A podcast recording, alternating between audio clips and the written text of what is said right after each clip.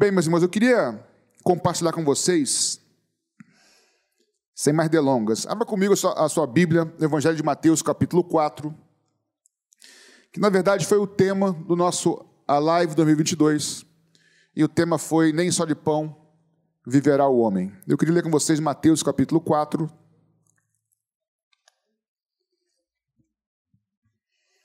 Evangelho de Mateus, capítulo 4. Eu vou ler apenas os versos 3 e 4, tá? Porque eu não quero pregar sobre toda a tentação de Jesus, não, e sim sobre apenas esse, essa primeira parte aqui. Acharam, irmãos? Quem não achou está esperando o, o telão ali. Irmão, o telão é uma benção, mas às vezes a gente fica acostumado com o telão, sabia? Assim como isso aqui, ó. Isso aqui também é uma benção, mas também pode nos gerar uma leseira em nós de ficar o celular mais fácil, aperta o botãozinho, pesquisar, mas enfim, vamos lá. Mateus 4, versos 3 e 4 diz assim. Eu vou ler naquela versão lá. Então o tentador, aproximando-se, disse a Jesus: Se você é o filho de Deus, manda que estas pedras se transformem em pães. Verso 4: Jesus, porém, respondeu: Está escrito: O ser humano não viverá só de pão mas de toda palavra que procede da boca de Deus. Nas versões mais antigas, nem só de pão viverá o homem, mas de toda palavra que procede, que sai da boca de Deus. Vamos orar? Senhor, fala conosco nessa noite, porque de fato nem só de pão a gente vive, mas de toda palavra que procede da tua boca. Então fala conosco nessa noite, alimenta-nos, a nós que estamos aqui, cada um que vai escutar essa mensagem. Oramos em nome de Jesus. Amém, irmãos? Eu queria. Esse texto faz parte da tentação de Jesus, tá? Que tem outros mais dois momentos, principalmente. Mas esse foi o tema que nós trabalhamos nesses dois dias e meio lá no Alive 2022, nosso retiro de jovens. Eu queria pensar, nesses minutos que eu tenho, com vocês, algumas coisas sobre esse texto, principalmente sobre a afirmação de Jesus, quando ele fala assim: nem só de pão viverá o homem. Nem só de pão vive o ser humano, mas de toda palavra que procede da boca de Deus. Antes de eu caminhar para os quatro pontos principais dessa mensagem, talvez não principais, mas quatro pontos que eu quero abordar, que nós inclusive abordamos juntos lá em Xerém, mas. Quando Jesus fala que nem só de pão viverá o homem, porque ele reconhece que nós, homem, aqui o homem não é macho, tá? Ou mulher fêmea, sim o ser humano. Nem só de pão, quer dizer que o homem vive de pão também. Nós vivemos do alimento ou não? Lógico que vivemos. Se parar de comer, você acaba adoecendo. O alimento, vamos dizer, se nós somos uma máquina, o alimento é o nosso combustível. É o que faz a gente ficar de pé. É o alimento que nos dá energia. Correto? Concorda comigo? Então, quando diz que nem só de pão viverá o homem, é porque Jesus, Jesus reconhece que nós vivemos também do alimento. E é o alimento que nos sustenta, que nos dá energia, que nos dá poder, capacidade para realizar as coisas que temos que realizar na vida. A primeira coisa é isso. Segunda coisa que eu vejo aqui, antes de entrar nesses pontos específicos, é que o texto diz que o tentador fala assim: se você é o filho de Deus, transforma essa pedra em pães. Aí Jesus porque o, ter, o termo bíblico filho de, no caso, filho de Deus, quer dizer semelhante a. Mesma natureza que, para um hebreu, no hebraico, tá? A expressão filho de quer dizer mesma semente que, mesma natureza que. Filho de Abraão é mesma semente, natureza que Abraão, e assim por diante. Filho de Deus para eles é mesma natureza que Deus. Por isso que para um judeu era muito difícil entender e aceitar Jesus como filho de Deus. Ou você cria, ou então você queria matá-lo, porque não tem meio termo. E quando o diabo tenta Jesus,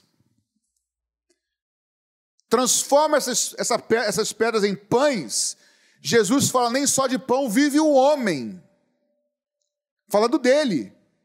Ou seja, eu não vivo somente de pão, mas de toda palavra que procede de Deus. Então mostra que a tentação de Jesus, Jesus não se reconhece aqui, embora seja, como Deus, mas como homem. Porque ele aplica aqui para ele que ele não vive só de pão. Ele vive pela palavra de Deus. Isso nos mostra, para nós começarmos a pensar aqui, que Jesus não venceu o diabo, não venceu a morte, não venceu o pecado e não venceu os seus desejos como Deus. Ele venceu o pecado, o diabo, a morte e os seus desejos como homem, dizendo que ele não vivia pelo que ele comia naturalmente, mas ele vivia e viveu e venceu por aquilo que ele se alimentava espiritualmente. Amém? E isso vale para a gente, porque se o pão, aqui de forma literal, alimenta, sustenta, dá energia ao corpo físico, o pão, o alimento espiritual, é aquilo que nos alimenta, que nos dá força e nos dá energia espiritualmente. Tranquilo com relação a isso?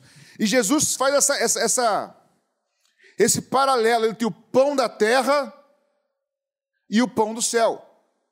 O alimento da terra e o alimento do céu a energia gerada no homem natural e a energia gerada no homem espiritual.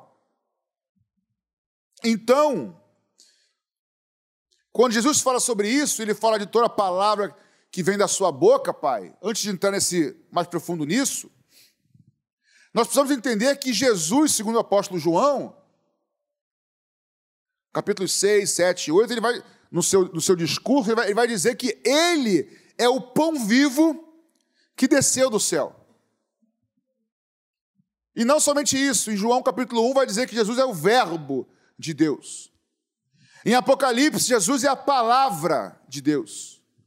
Ou seja, para nós, o que nos alimenta espiritualmente, o que nos dá energia espiritual, o que nos dá capacitação de, se o, o alimento físico me sustém de pé, o alimento espiritual também me sustém de pé.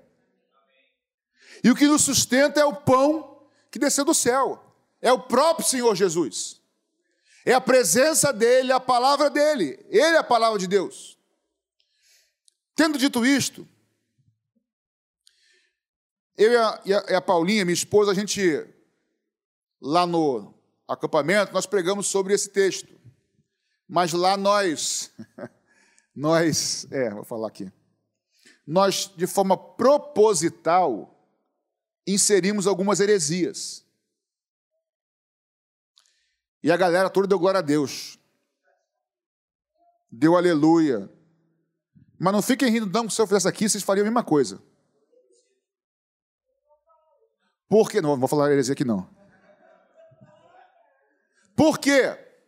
Porque lá nós trabalhamos o seguinte: nós vemos uma geração que está seguindo aí um monte de pessoas de YouTube, pregadores de YouTube, de Instagram, de um monte de coisas, e às vezes seguem a pessoa por causa do número de likes, número de curtidas, número de seguidores, ou porque pregam de uma forma erudita, falam com uma eloquência muito boa, ou porque falam pentecostal, com autoridade, mas nós não devemos seguir ninguém porque prega de um jeito A ou de um jeito B. E nem seguir ninguém porque tem muitos seguidores ou poucos seguidores. Temos que seguir pessoas que preguem e ensinem a palavra de Deus como ela é.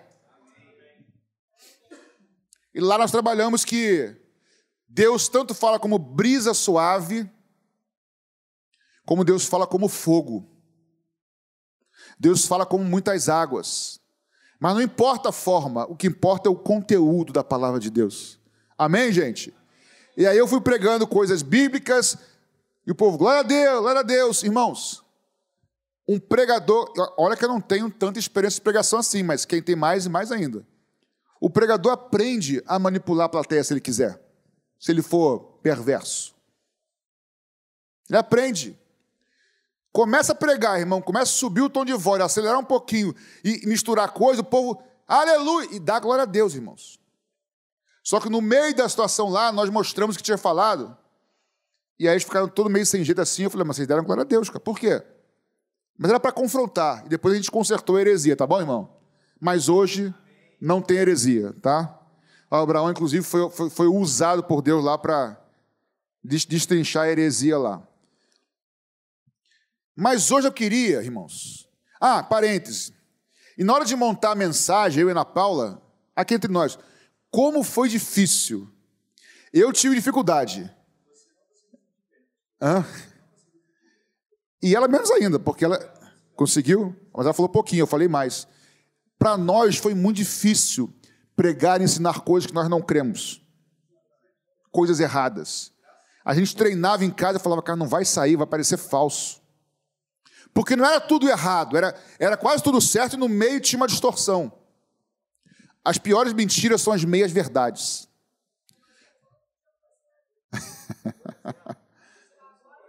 não, não, sem exemplo. Aqui eu vou botar a Bíblia. Vamos lá. Eu quero aqui, irmãos. Vocês têm que ir para o acampamento. Não, quando chegar na hora. Não, heresia é distorção na verdade. Eu, quando chegar lá, eu falo. O que eu falei, vamos lá. Eu quero, eu vou falar. Eu quero, eu não vou pregar, eu vou só citar o que eu falei na verdade, tá?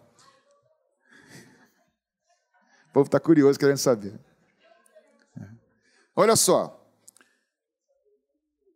Nem só de pão físico vive o homem, mas de toda palavra que procede da boca de Deus. Então, o que Deus fala é aquilo que nos alimenta espiritualmente? Sim ou não? O que Deus fala é aquilo que nos sustenta espiritualmente? Então, eu queria destacar com você aqui, destacar quatro quatro afirmações, quatro coisas, coisas não, quatro afirmações que Deus fala sobre nós ou para conosco que precisam nos alimentar e que servem para nos alimentar. Quem sabe você aqui está passando por uma luta hoje, ou por um desafio, ou se não estiver, em todo o tempo, essas quatro coisas e outras servem para nos alimentar e nos sustentar a nossa caminhada cristã. O apóstolo João, em 1 João 4, 9 e 10, ele diz assim: 1 João 4, 9 e 10. Nisto se manifestou o amor de Deus em nós, em haver Deus enviado seu Filho unigênito ao mundo para vivermos por meio dele. Nisto consiste o amor, não em que nós tenhamos amado a Deus, mas em que ele nos amou e enviou o seu Filho como propiciação pelos nossos pecados. A primeira verdade bíblica hoje, gente, que precisa. E aqui eu já vou antecipar. O que eu vou dizer aqui não tem novidade. Mas o que nos sustenta, irmãos, não é o churrasco do fim de semana. Não é, o fim de, não é, não é a, a feijoada do sábado. O que nos alimenta é o arroz, feijão, a farofinha, o bifinho, a carninha ou o ovinho da segunda a sexta. É isso que nos alimenta. Então, eu quero lembrar você assim: primeira, primeira verdade que precisa nos alimentar, me alimentar e te alimentar e nos sustentar nesse dia. Nós servimos a um Deus que nos amou primeiro. Ele simplesmente nos ama. Você não está aqui porque você o ama e por isso ele te ama. Ele te amou primeiro quando você estava perdido. Ele foi te resgatar quando você estava perdido. Ele foi te trazer de volta como você estava desgarrado. Ele foi te dar, trazer esperança quando você não tinha nenhuma esperança. É nisto que Deus prova o seu amor para conosco, Ele enviou o seu Filho por nós. Então, a primeira primeiro aspecto que é do amor de Deus é uma palavra de consolo. Toda palavra que sai da boca de Deus ela consola a gente sabendo que em toda situação, não importa o que você possa ou esteja passando agora, a sua luta, o seu impossível, o nosso Deus nos ama em qualquer situação. E aqui não estou heresia nenhuma. Não importa o que você faça ou deixe de fazer, o nosso Deus, o teu Deus, continua te amando incondicionalmente. Isso parece superficial, isso parece simples, mas irmãos, foi o amor de Deus que nos fez, ou que enviou o seu filho a nós. É esse amor que nos que fez ele vir ao nosso encontro. É esse amor que faz com que ele não desista de você quando você erra e falha com ele. É esse amor que sustém ou sustenta o Senhor quando eu piso na bola com ele e eu piso na bola com ele. É esse amor que faz com que ele tenha prometido, meu filho, minha filha, eu vou estar com você todos os dias, até a consumação dos séculos. Nas suas lutas eu vou estar contigo. Nos seus choros eu vou estar contigo. Nos seus dramas eu vou estar contigo. Quando você estiver sorrindo alegre, eu vou estar alegre com você. O amor de Deus se torna uma coisa muito corriqueira, falar que Deus te ama virou um jargão. Mas irmãos, isso é verdade que quando eu estou no meu drama, isso precisa me gerar energia dentro de mim, de saber o meu Deus não me abandona. O meu Deus está comigo. Eu posso não entender as circunstâncias, mas eu sei que eu não estou só. Ele me ama. E não é um amor de boca para fora, é um amor de entrega. É um amor sacrificial. Você serve a um Deus que te ama incondicionalmente. Essa é a primeira verdade de consolo que precisa alimentar o teu coração em todo o tempo. Talvez no meio das suas lágrimas. O Deus que você serve não é um Deus ranzinza mandando raio lá de cima. É um Deus que te ama como pai. Que se entregou por você e não desiste da sua vida. Que essa palavra de consolo e conforto inunde teu coração, trazendo ânimo, fôlego e energia espiritual a você nessa noite. Amém?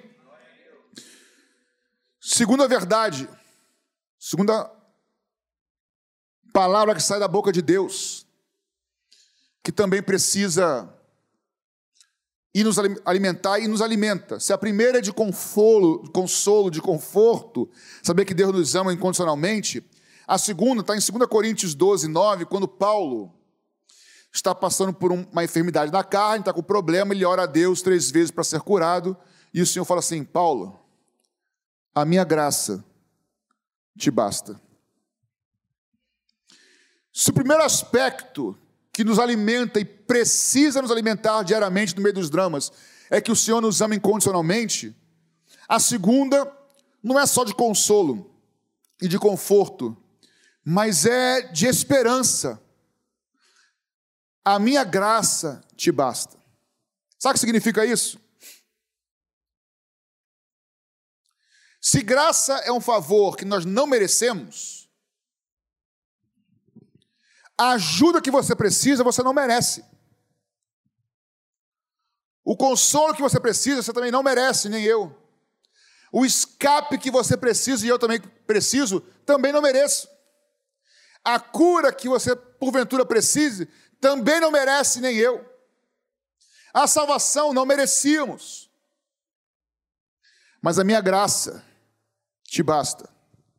Além do amor incondicional, incondicional de Deus por nós, a graça do Senhor, ela é suficiente para prover na sua vida aquilo que você precisa. Em tudo que você possa passar na vida, já. Se era enfermidade, a graça de Deus é suficiente para te sustentar, te proteger, te guardar e te curar, se for a vontade dele. Se a porta precisa ser aberta, a graça de Deus é poderosa para te sustentar até o dia que Ele abre a porta. A minha graça te basta significa que o favor de Deus é o suficiente. A minha graça, o meu favor imerecido é o suficiente. Sempre, irmãos. Não importe como você viva a sua vida. Não importa o que você faça da sua vida. Não importa se você peca ou não, a graça de Deus está lá. Não importa se você vive santidade ou não, a graça de Deus é suficiente em você. Amém? Amém, irmãos? Acabei de pegar vocês de novo agora. Não é assim, não, irmãos. Pode viver pecando à vontade, a graça de Deus está lá e ele te perdoa. Não, não é assim não. Não é assim não. E eu fui de leve aqui só, hein? Vocês falaram amém aí também. Ó. Não pediram para fazer? Eu fiz de leve. Se viver em pecado e não houver arrependimento, a graça não alcança, não, irmãos. Perdão de pecado pressupõe arrependimento. Se não houver arrependimento, não há perdão de pecados. A graça de Deus está lá, mas ela não perdoa. Se não houver arrependimento. Eu fui só de leve só. Fui malvado agora. Eu ia mais, mas aí eu fiquei, fiquei com vergonha aqui, fiquei meio, meio acanhado. Estava rindo aqui já. Lá eu fui mais profundo. A graça de Deus só é o suficiente se nós respondermos a essa graça. Se toda vez você cair, fraquejar e clamar ao Senhor e se arrepender, há perdão para os seus pecados. Mas se viver na prática do pecado de forma deliberada, a graça de Deus não é o suficiente. Até uma discussão, um instantinho, até uma discussão se o que seria o pecado contra o Espírito Santo, que eu não vou entrar aqui.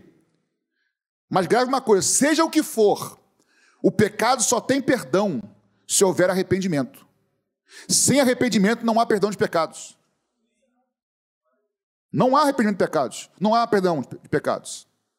Mas a graça de Deus, irmãos, ela nos basta porque é ela que nos sustém. Agora eu voltei para. Agora esquece a heresia, tá? Agora é sério. A graça de Deus nos sustém, irmão. Não é para eu viver no pecado de qualquer maneira. Mas se eu cair e me arrepender, nós temos um Deus, um advogado nos céus que nos perdoa. Agora você pode dar glória a Deus de verdade, que te perdoa, que te ajuda.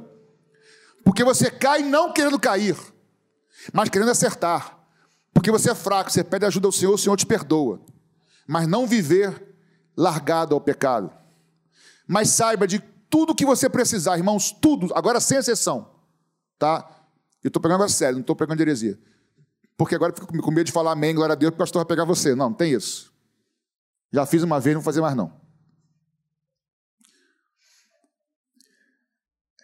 Tudo que você precisa para viver e andar com Jesus? Tudo, irmãos. Força, disposição, fé, ânimo. Se você pedir ao Senhor, se você buscar, a graça do Senhor vai te sustentar. Porque Ele é o maior interessado em te salvar, em te capacitar, é Ele. Paulo estava num problema lá da enfermidade na carne, Senhor, livra de mim. Ele falou: Paulo, eu não vou livrar, mas a minha graça é o suficiente para você para te sustentar até o fim. Eu queria te lembrar que além de te amar incondicionalmente, o teu Deus é poderoso, ou melhor, a sua graça é poderosa para te sustentar até o fim. Em qualquer situação. E aí Paulo vai dizer a Timóteo, 2 Timóteo 2:1, fortifique-se na graça que há em Cristo Jesus. Sempre que você lutar pelo teu mérito, ou eu lutar pelo meu mérito, a gente perde. Mas quando nós nos fortalecemos, nos, buscarmos força na graça dele, sabendo que é por ele, por meio dele, pela glória dele, o poder é dele, a santidade é dele, irmãos, a graça do Senhor vai sempre nos sustentar. Amém? Primeira verdade que eu espero, desejo que te alimente e me alimente diariamente no meio dos teus dramas, dos meus dramas. Nós servimos a um Deus que nos ama e que nos amou primeiro e ele não muda o seu amor para conosco. Segunda, que a sua graça está disponível e é um coração quebrantado e contrito ele não rejeita. Dependa, fortaleça na graça dele, não é por mérito seu, mas pelo amor de Deus, pelo amor de Deus, não é o jargão não, é pelo amor do próprio Deus e pela sua graça e pela obra de Cristo que eu e você temos tudo o que precisamos para chegar com Ele até aquele grande dia onde vamos encontrar com Ele face a face. Terceira verdade, Deus nos ama incondicionalmente, a sua graça nos basta. Terceira, eu vou ler Filipenses 2, verso 4 ao verso 11. Tenho entre vocês o mesmo modo de pensar ou o mesmo sentimento que houve em Cristo Jesus, que mesmo existindo na forma de Deus, não considerou ser igual a Deus algo que deveria ser retido a qualquer custo. Pelo contrário, ele se esvaziou assumindo a forma de servo, tornando-se semelhante aos seres humanos. e reconhecido em figura humana, ele se humilhou, tornando-se obediente até a morte e morte de cruz. Por isso também Deus o exaltou soberanamente e lhe deu o nome que está acima de todo nome, para que ao nome de Jesus se dobre todo o joelho nos céus, na terra e debaixo da terra, e toda língua confesse que Jesus Cristo é o Senhor, para a glória de Deus Pai. Primeira verdade que precisa alimentar você e a mim: o nosso Deus nos ama incondicionalmente. Segundo, a graça de Deus sempre será suficiente para nos sustentar, sempre vai ser suficiente para suficiente, perdão, para te curar, para te salvar, para te libertar, para te ajudar, para te sustentar, sempre vai ser suficiente. Terceira, servimos ao Deus que todo, todo e todo e todo poder foi dado a Ele nos céus e na terra.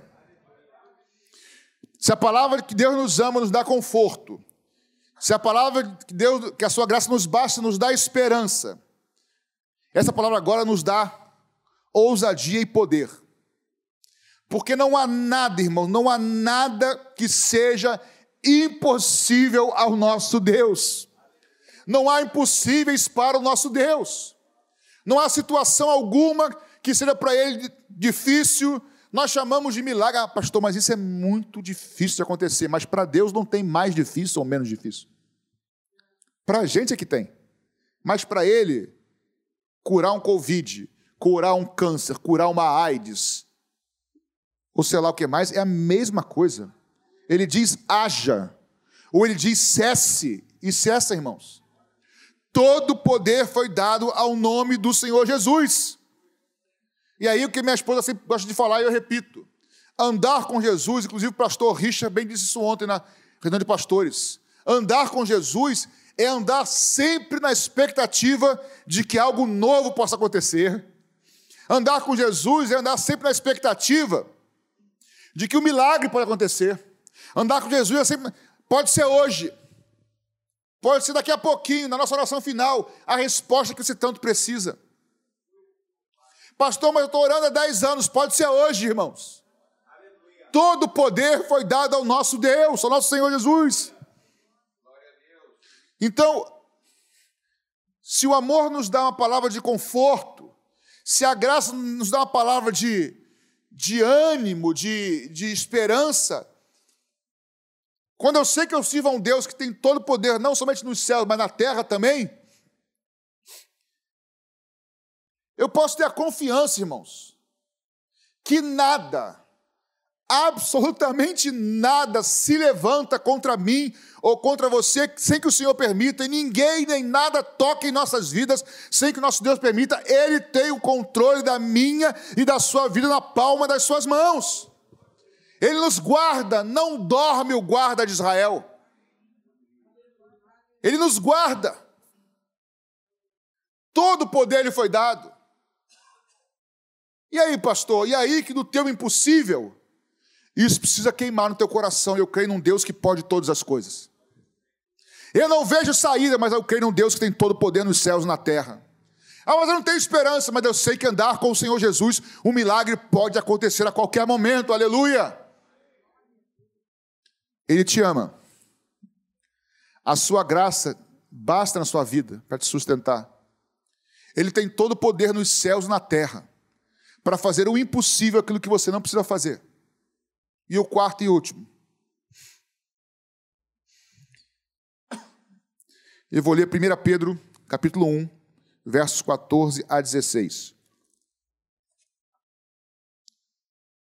Como filhos obedientes, não vivam conforme as paixões que vocês tinham anteriormente, quando ainda estavam na ignorância. Pelo contrário, Assim como é santo aquele que os chamou, sejam santos vocês também em tudo o que fizerem. Porque está escrito: sejam santos, porque eu sou santo.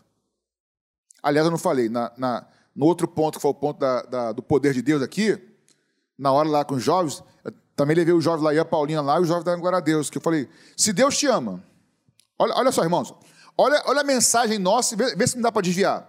Se Deus te ama, nos ama, a sua graça nos basta. Está disponível. Pregando para eles lá. Ele tem todo o poder nos céus e na terra. O nome de Jesus tem poder. Então você pede crendo que Deus vai fazer. Não importa o que você peça, peça com fé que Deus vai fazer. A nego deu aleluia. Mas é isso mesmo? Não importa o que você peça, Deus vai fazer? Irmãos, vocês estão rindo? Vocês, a gente ouve na rádio direto isso, cara. A gente ouve nas igrejas direto isso. E decreta, determina. Aí você vai levando para aleluia, glória a Deus. Aí depois você for voltar lá. Não sei se você já viu essa frase interessante. Está no contexto aqui. Deus não nos promete dar todas as coisas, sabia disso? Você sabe quem é que promete dar todas as coisas? Se prostrado me adorares. Entendeu? Quem é que fala assim? Quem promete é o outro. Quem promete dar todas as coisas não é o Senhor. O Senhor promete nos sustentar e estar conosco todos os momentos. Na eternidade teremos tudo com Ele. Mas enquanto no deserto da vida, é o pão nosso de cada dia nos dai hoje. É o sustento. Mas Deus nos dá mais que o pão nosso, tá? O compromisso é do pão nosso, mas Ele nos dá mais porque Ele nos ama. Mas quem prometeu dar todas as coisas não foi o Senhor, foi o outro, como diz ali o nosso diácono. Por último, o texto que eu li de 1 Pedro 1, 14 e 16. Ele nos ama incondicionalmente, a sua graça sempre nos vai, vai nos bastar. Ele tem todo o poder dos céus e na terra, e ele nos chamou, presta atenção, para sermos parecidos com ele. Sede santos, porque eu sou santo. E isso, irmãos, não enche o coração de muita gente, mas isso alimenta meu coração. Porque depois leio em casa, 1 Pedro capítulo 1, dos versos 14 em diante. E ele vai continuar no verso 17. Se vocês chamam Deus de Pai, aí ele continua. Não fique segundo as paixões. Por quê? Porque filho parece com pai. Se nós somos filhos de Deus, nós precisamos cada vez mais nos parecermos com o nosso Pai. Eu me recuso, de verdade. Irmãos, quando eu piso na bola, eu erro com a minha esposa, eu faço uma besteira, um pecado mais assim, eu fico, eu fico Pecado não, não pecado é, é, socialmente grave, porque esse, graças a Deus, eu, mas às vezes tem pecado do dia a dia, de falar uma coisa que você sentiu que deu brecha, sabe? Eu fico arrasado, irmãos. Sabe por quê? Porque eu me recuso a me parecer com o príncipe desse mundo. Eu sei, você sabe quem morreu por nós. Quem te comprou, quem me comprou. Eu quero me parecer com ele. Eu fui chamado para parecer com ele. E você também, irmãos. Nós fomos chamados para nos parecermos com ele, é o que o texto diz do apóstolo Pedro. Como filhos obedientes, não vivam conforme as paixões de vocês tinham anteriormente quando ainda estavam na ignorância. Agora aqui ninguém mais é ignorante. Pelo contrário, assim como ele é santo e ele chamou vocês, sejam também santos como ele é. Por quê? Porque ele é santo e santo é separado, ou seja, no meio das tuas lutas, onde os seus amigos se corrompem, onde os seus colegas se vendem, onde muitos fazem muitas coisas, que é a convicção de que você pertence a um Deus que te ama, que a tua graça, a graça dele te basta, que ele tem todo o poder, que essa convicção te ajude, te alimente a você viver uma vida santa e permanecer fiel, porque mil cairão ao teu lado, dez mil à tua direita, mas você não será atingido. Não é só de bala perdida, não, irmãos, é das setas do inimigo também. As setas podem voar e elas voam, mas eu vou permanecer fiel na rocha, porque eu sei quem foi que morreu por mim, e assim como Ele é santo, eu quero me parecer com Ele. Isso alimenta o nosso espírito, nossa alma, nossa vida, irmãos. E é isso que nos sustém de pé. Porque quando você distorce a graça, que eu falei, ponto 2, distorce o amor de Deus, ponto 1, um, e distorce o ponto 3, o poder de Deus, esse ponto 4 nem existe. Porque hoje existe uma teologia de que Deus é só amor, mas não é justiça. Uma teologia que chama-se de hipergraça, que a graça de Deus é tão grande que não tem juízo. Deus perdoa todo mundo. Deus perdoa tudo. Não importa como você vive. Pode viver à vontade, que Deus é, Deus é amor. Deus é poderoso, vai fazer sempre, determina, decreta. Aí é outra teologia. Usa o poder de Deus em seu benefício. Aí é consumismo, é capitalismo dentro da igreja. E aí, santidade que é bom, vida com Deus, fruto do Espírito que é bom, nada. Mas nós somos chamados, irmãos, e eu sei que vocês sabem disso tanto quanto eu, para nos parecermos com aquele que nos amou primeiro.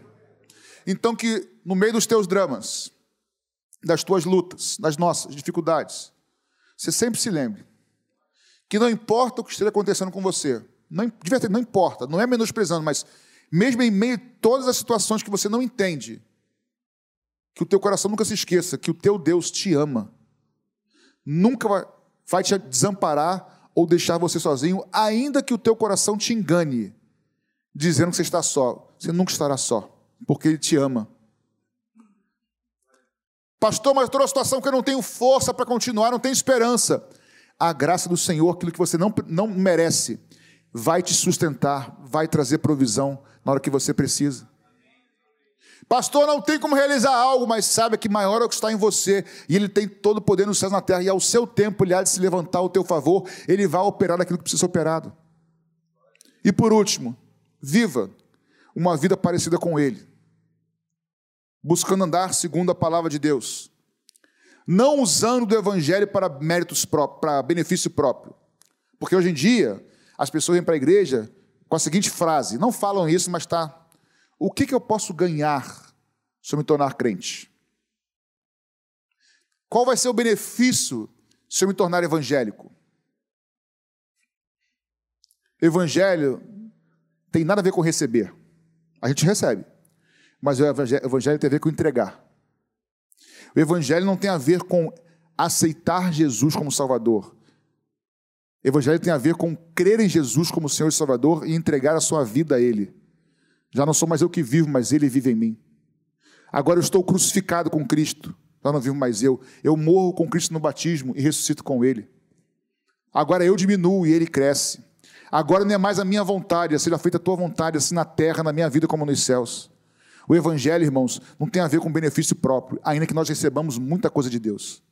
Evangelho tem a ver com renúncia, arrependimento e confiar num Deus que nos amou, se entregou na cruz por nós, ressuscitou ao terceiro dia, está vivo e um dia vem buscar a gente. Enquanto esse dia não chega, irmãos, que essas verdades do amor de Deus, da sua amor incondicional, a sua graça que te sustenta, o poder de Deus em qualquer situação e uma vida de santidade na sua vida, alimente você e te fortaleça a continuar caminhando com Ele até aquele, até aquele grande dia em que o veremos face a face nem só de pão, de brioche ou de qualquer comida vive o homem, mas de toda palavra que procede da boca de Deus. Você não é, eu não sou aquilo que nossos pais dizem que nós somos. Nós não somos aquilo que nossos irmãos, amigos, ou até amigos da igreja dizem que nós somos. Nós somos aquilo que a palavra de Deus diz que nós somos. Você é aquilo que o Senhor diz que você é. E você é filho e filha amada do Senhor. Você é precioso para o Senhor. Nunca deixe ninguém roubar isso de você. Nem as lutas da vida, que as lutas tentam nos amargar, né, irmãos? Não deixa, não. Você é amado pelo Senhor. Você é precioso e preciosa aos olhos do teu Deus. Amém, queridos? Vamos ficar de pé em nome de Jesus? Vamos orar? Queria orar com você nessa noite ter um tempo de oração. Chamar o louvor aqui na frente, por favor.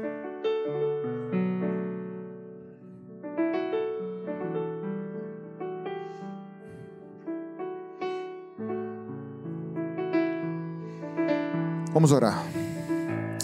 Senhor, muito obrigado por essa noite. Muito obrigado pela tua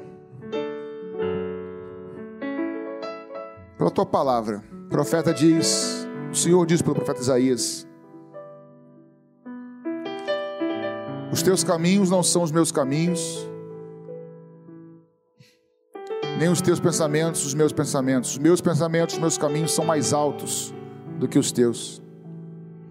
Assim como desce a chuva e a neve do céu, rega a terra, dá semente ao que semeia, assim é toda a palavra que sai da minha boca. Ela não volta para mim sem primeiro cumprir aquilo que, lhe, que me apraz ou para o qual foi designado. Tendo dito o Senhor não fará, o Senhor é um Deus de palavras. Nos ajuda, Jesus. Não somente nós que estamos aqui, mas aqueles que estão conosco também na internet. Nos ajuda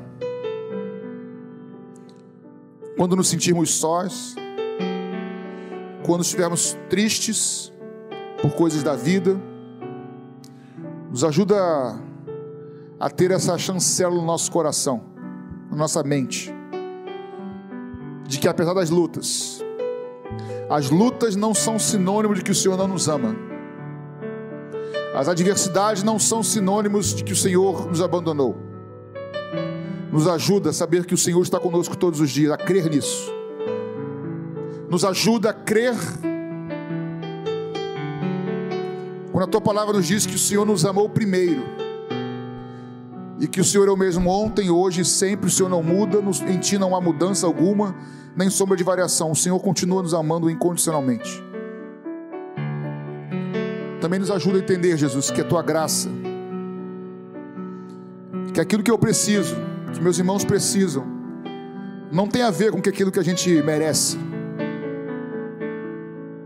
A tua graça sempre estará disponível a um coração quebrantado e contrito. A tua graça sempre estará disponível se com arrependimento respondemos a Ti com fé. Nos ajuda a não fazermos da Tua graça uma graça barata. Nos ajuda a não fazermos da Tua graça libertinagem. Porque liberdade, Jesus, não é fazer o que eu quero fazer. Liberdade é andar e viver e fazer aquilo que o Senhor me diz para fazer.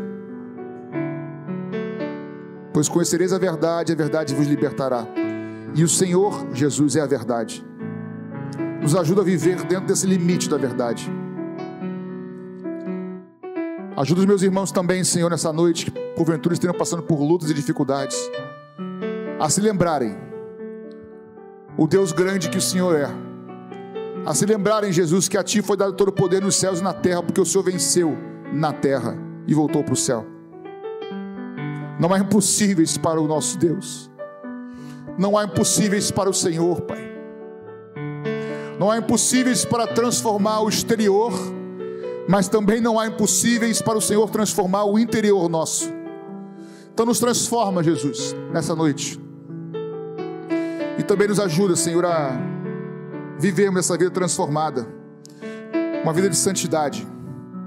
Não uma santidade religiosa, rígida, chata, ranzinza mas uma santidade de vida no teu espírito, de liberdade, de alegria no Senhor, uma vida de santidade, de leveza, de alegria de andar em comunhão com o Senhor, sem peso de religião, mas de intimidade com o teu espírito, de sensibilidade para ouvir a tua voz enquanto lembra a tua palavra, de liberdade quando entrarmos na sala do trono, em oração a ti ouvimos a voz do Senhor falando contigo, conosco.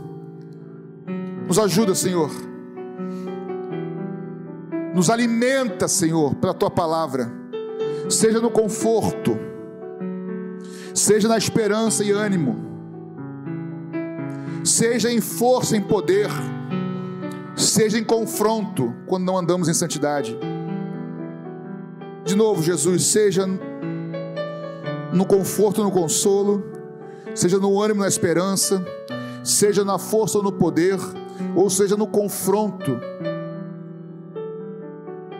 Não deixa de falar conosco, não, Jesus, porque nem só de pão nós vivemos, mas de toda a palavra que o Senhor fala conosco. Muito obrigado, Jesus, em teu nome. Amém.